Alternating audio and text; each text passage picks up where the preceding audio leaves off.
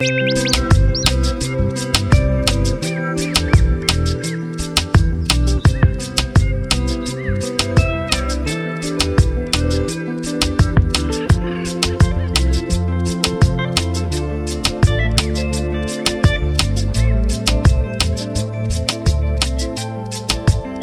voz del cuerpo, haciendo público lo íntimo. Temporada 1. ¿Cómo están pariendo y abortando las mujeres en las diferentes partes del Perú? Parto y aborto en el Perú. Episodio 1. El otro Brian. Atención. Este episodio tiene información sensible sobre violencia sexual. Se recomienda discreción. María Esther tenía ocho meses de embarazo cuando encontró al padre del que sería su tercer hijo abusando sexualmente de su hija mayor, una niña de 11 años. Lo primero que hizo fue intentar defenderla. Recibió golpes de parte de su expareja, quien luego de dejarla malherida se lanzó al río. No sabía a dónde ir, para arriba o para abajo. Y dijo las tres veces, me voy a lanzar río, me voy a lanzar río y se lanzó río. Ya me estaba arrastrando, yo no le he soltado. Le agarré de su chor, le agarré su chor y no le soltaba. Y él me estaba forcejeando y ahí fue que me arrastró con mi barriga y todo de barriga he caído, este lado mi costilla le he aplastado. Todo mi bebé se había metido para este lado, todo de barriga. No podía levantar, me faltó el aire. Y mi hijita me alzó.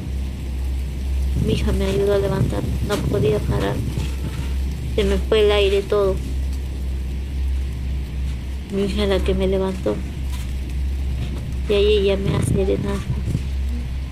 Ahí llamé a patrulla. Ahí llamé a los vecinos a que me ayuden. No podía sola.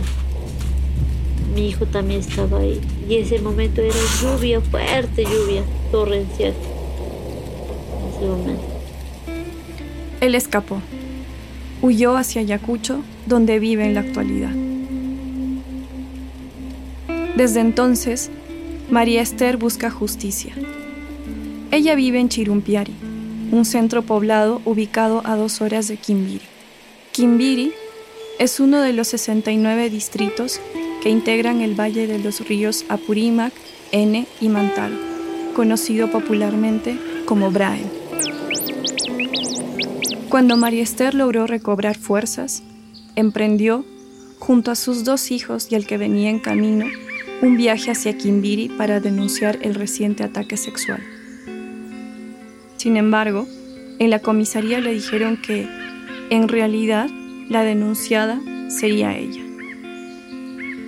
Me dijeron que porque no, no estaba infragante, tenía que estar infragante para que lo detuvieran. Y lo que yo vi, lo que yo me fui encima, no, él todavía te va a denunciar a ti porque tú le has pegado, me dijeron en la comisaría, por yo agredí a esa persona. Luego de poner la denuncia, empezó a sentir un dolor profundo en el vientre. Ese mismo día, María Esther parió. Pongo la denuncia, a las 4 de la tarde ya mi barriga ya estaba duro, ya me arrastró. Yo estaba cojeando. Y me llevaron a hacerme analizar y me hicieron para la tarde al San Francisco una cesárea. Mi hijita se quedó dormir con una impe y yo estaba dando luz a mi bebé sin ropa, sin plata, sin ni un de mi bolsillo. A su hija la estaba cuidando una policía del Instituto Nacional Penitenciario. A su hijo, una vecina. Pero ella necesitaba que estén a su lado, tener la certeza de que nada les pasaría. Ni bien me hacen cesárea, tuve que pararme de la cama para buscar a mi hija Tuve que ir, volver operado. Me he hecho mi operación, una cesárea. Venir acá, ver dónde estaba mi Sebastián. Venir, ir con estrés. No ha sido fácil, señorita, porque esos días tengo mi hija triste, yo me sentía mal, me daba depresión. A veces lo odiaba por pero era mi bebé, lo tuve yo.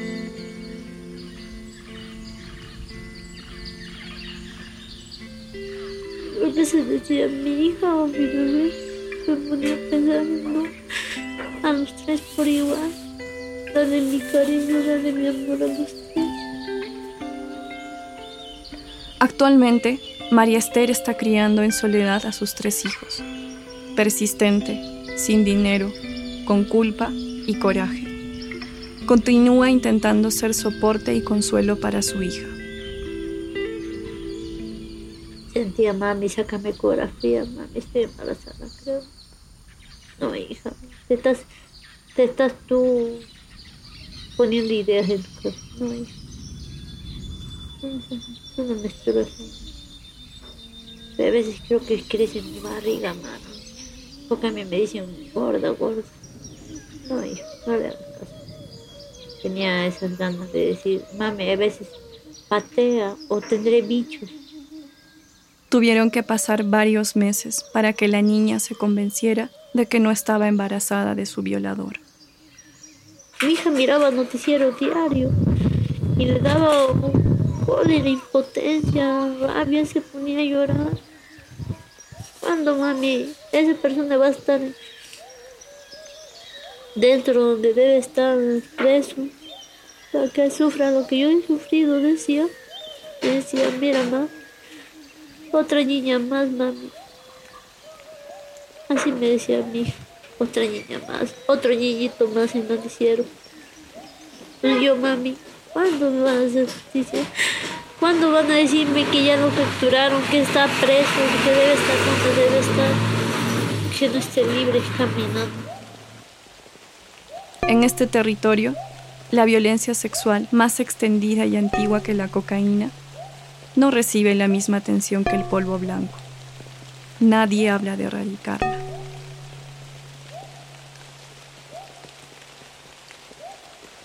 Quimbiri, lugar donde se desarrolla este episodio, es el quinto distrito del Braen con mayor población.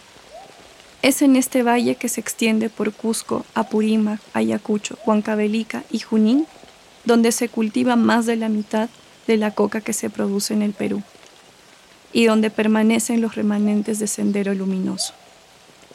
El fantasma del narcotráfico persigue la reputación de este lugar, cuya larga calma se ve interrumpida cada cierto tiempo por algún trascendido de violencia y terror.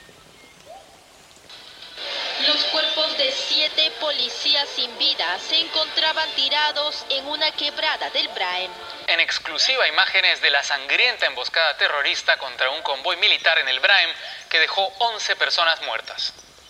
Cuando esto ocurre, como es comprensible, el trabajo disminuye.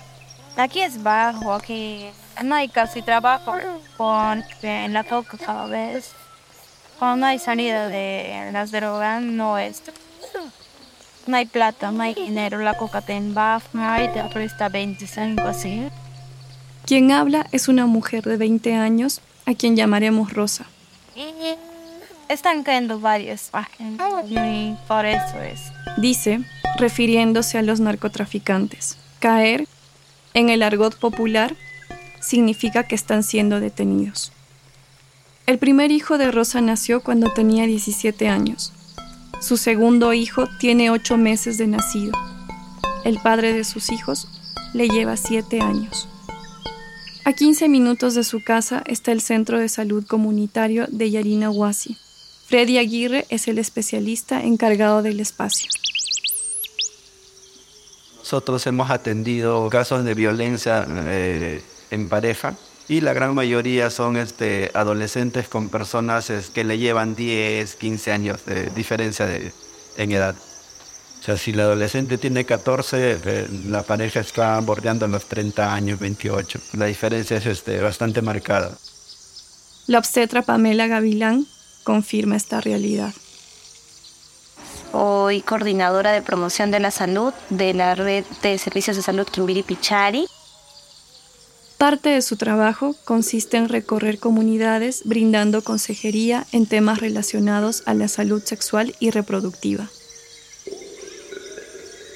Tengo el caso de una adolescente de 14 años que desde muy joven se te había perdido a sus papás. Cuando empezó a estudiar no recibió el apoyo porque sí quería hacerlo es de una comunidad Kiriari, del Centro Pobreza Maneta donde trabajé. Me impactó mucho porque casi a los tres meses pierde a, justo estuvo un embarazo gemelar y perdió los bebés.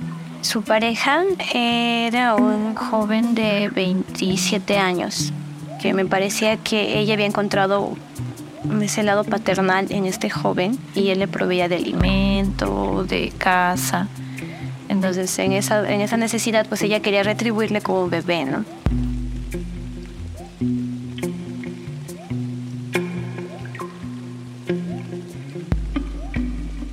El Braen ha sido calificado como una zona convulsionada, olvidada y desatendida, como un territorio bastante grande y hostil. Kimbiri no escapa de esta definición. A comienzos de los años 70, en Perú solo existían 1.500 hectáreas destinadas al cultivo de coca. En el 2021, la cifra era de 80.681 hectáreas. La hoja de coca cumple una función sagrada y vital en las comunidades indígenas. A la par, es el insumo principal para elaborar la droga más consumida en países como Australia, Albania y Estados Unidos la cocaína.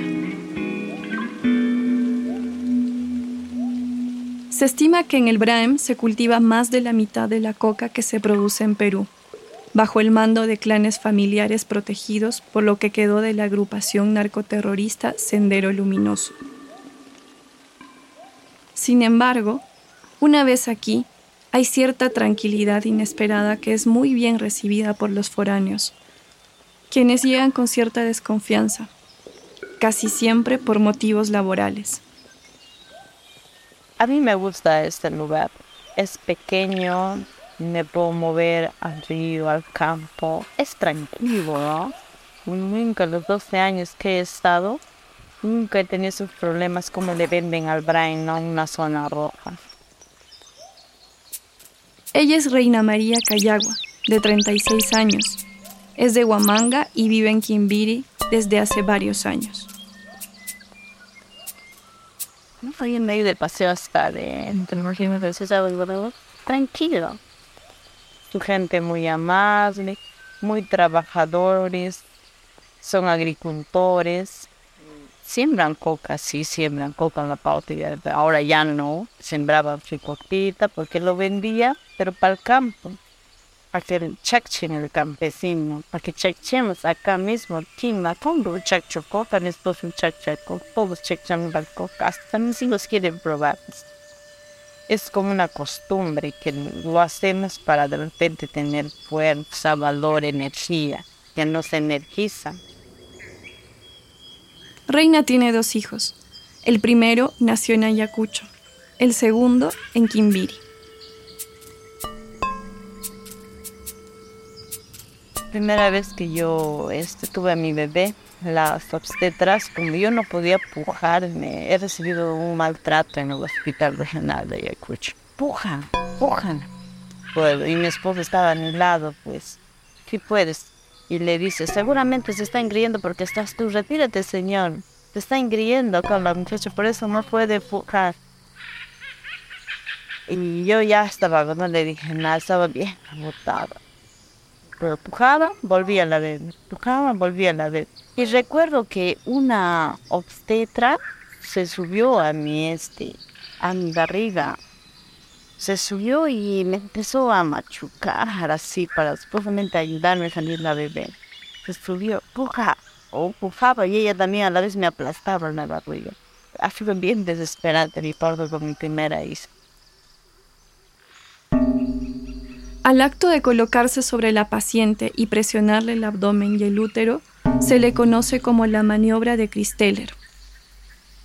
Esta maniobra está prohibida en el Reino Unido y la Organización Mundial de la Salud ha sido clara al afirmar que no existen estudios que validen su efectividad.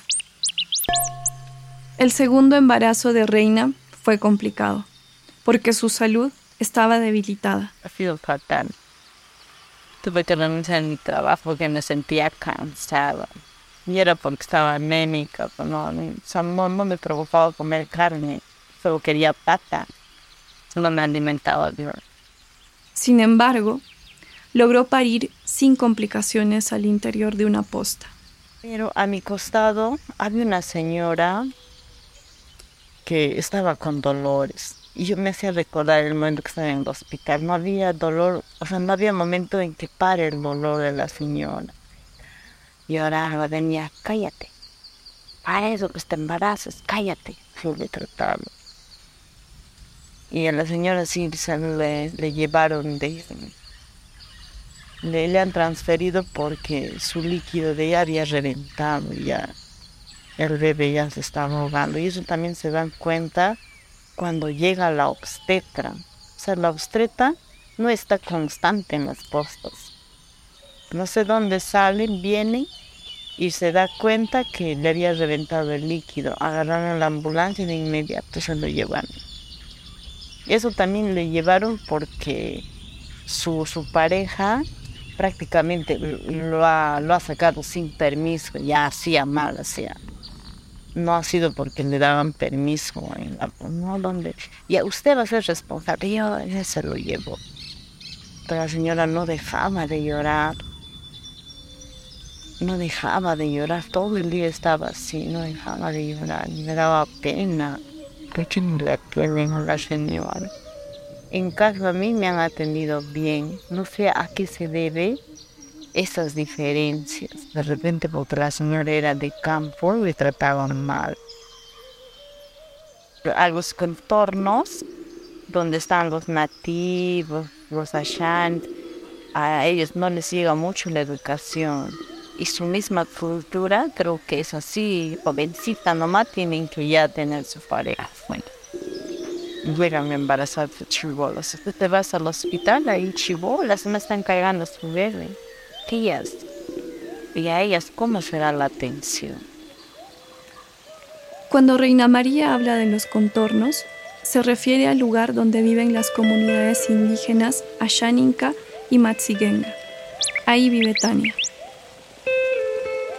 Primeramente saludar, es que decir buenas noches, bienvenida a nuestra nación Ashaninka y Matsigenga es, mi nombre es Tania Pizarro mi comunidad es Comunidad Nativa San Pantuari, del distrito Quimbiri.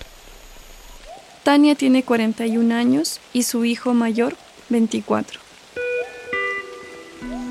Tengo mi nieto y tengo cinco hijos, uno fallecido y dos abortos.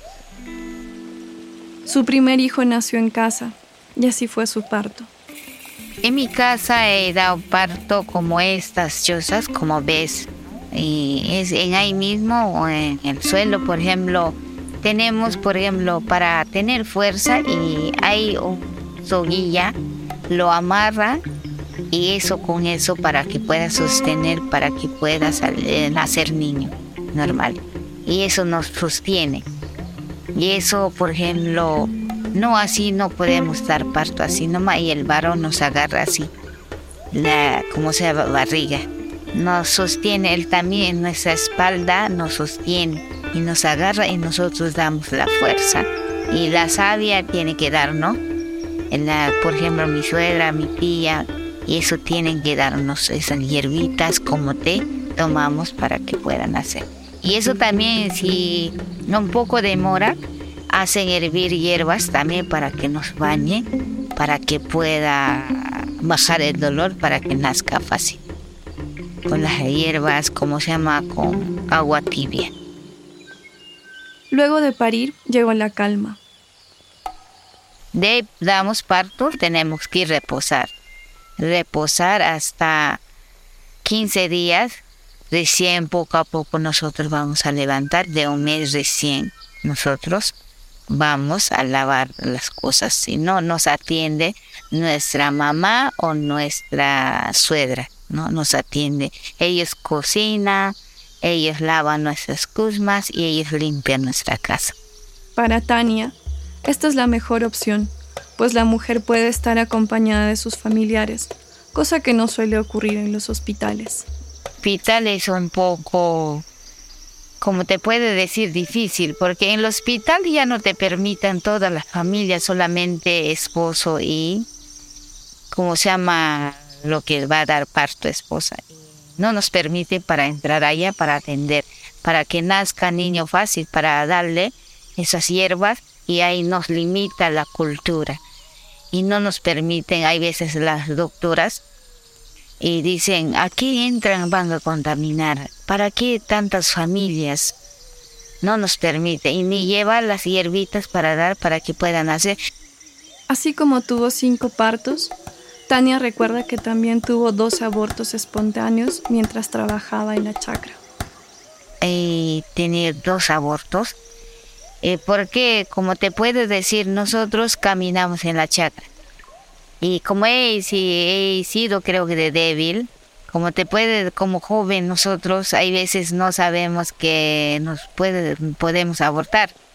Y como yo era jovencita, tanto allá paseo en Montevirgen, todo, y me he caído, de ahí comenzó al día siguiente me a dar el dolor y como te puedes decir, y ahí mismo y estaba sangrando, de he abortado mi hijo. Y el otro también, mi segundo hijo, también lo que he abortado. También yo, como te puedo decir, tenía unas, como se alérgica. También yo me bañé, uh, como se llama, algo medicinal. De ahí fácilmente le he abortado. Y eso es aborto natural. No, no tomé nada, pero solamente como te puede decir, he bañado en hierbas, algo para alérgica y para poder eh, no tener alérgica, pero en sin embargo no sabía que era como sea dañino para mi hijo, pero he abortado. Pero así normal he abortado, pero sí no he sufrido mucho. En Ashaninka existe una palabra para nombrar esto. Sí, ojoki eso significa Hokatsi. Dice, se ha abortado o aborto. Pero, ¿qué ocurre en la comunidad cuando hay abortos? ¿Reciben apoyo o algún tipo de sanción? Sí, se le ayuda, sí. Se le ayuda, hay veces hay medicinas que le dan, como se llama, las mamás, por ejemplo, tienen que reposar porque ya no puede caminar si se le provoca, tiene que estar reposada, ¿no? Para que mantenga cuidado a su... Y le bañan con, como sean con hierbas tibias para que pueda calmarle, para que esté bien. Pero ahora es el momento cuando le provoca, le duele barriga, le da cólico, van al hospital. Debido a su experiencia, Tania también acompaña partos. Lo principal, menciona, es tratar con afecto y disposición a la mujer que está por parir. Te le damos el consuelo para que pueda nacer normal, no podemos resondrarlo, porque da miedo. El secreto es decir, ya va a nacer normal, poco a poco, poco a poco, ya tiene que buscar poco a poco fuerza, le ayudamos, fuerza, poco a poco tienes que tener fuerza fuerza nace ya el niño ya nació. Ya al nacer ya le cortan su ombligo la placenta sale y nosotros tenemos que poner en platito lo que tenemos y lo llevamos lo enterramos el costumbre. Cuando donde ahí nosotros hacemos fogata ahí sí lo enterramos el costumbre de nosotros. Y ahí no no votamos como el hospital lo votan a, eh, donde sea, ¿no? Y que nosotros lo enterramos en la tierra.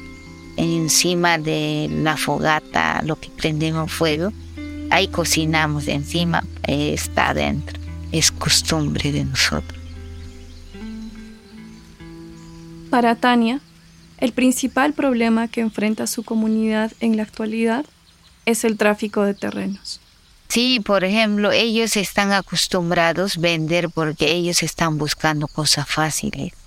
Porque ellos ya, como la gente vende terreno, están acostumbrados.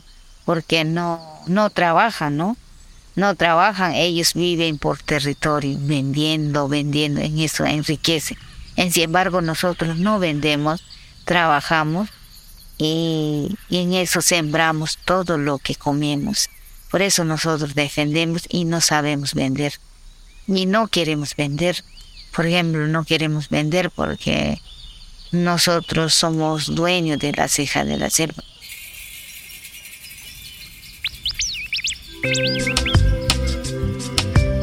La investigación y el reporteo para este episodio fue realizada desde Quimbiri por Milagros Olivera y quien les habla, Adriana Cabrera, con la asistencia de Illari Villanueva. La musicalización y edición de sonido la realizó Fabiana Cárdenas. La producción estuvo a cargo de Serena Morena y Subjetiva Media. En la transcripción de audios participaron Araceli López, Gracie Caguanihuanco y Claudia Risco. Este episodio fue escrito por Milagros Olivera a finales del 2022. Agradecemos a Naisha Villantoy, Patrick Murayari, Sharon Pérez y a Renato Rodríguez en el estudio Sucio Records. La Voz del Cuerpo es un proyecto realizado gracias al Fondo Concursable de Innovación para Avanzar en los Derechos de las Mujeres, impulsado por Demus y Cuso Internacional. La Voz del Cuerpo.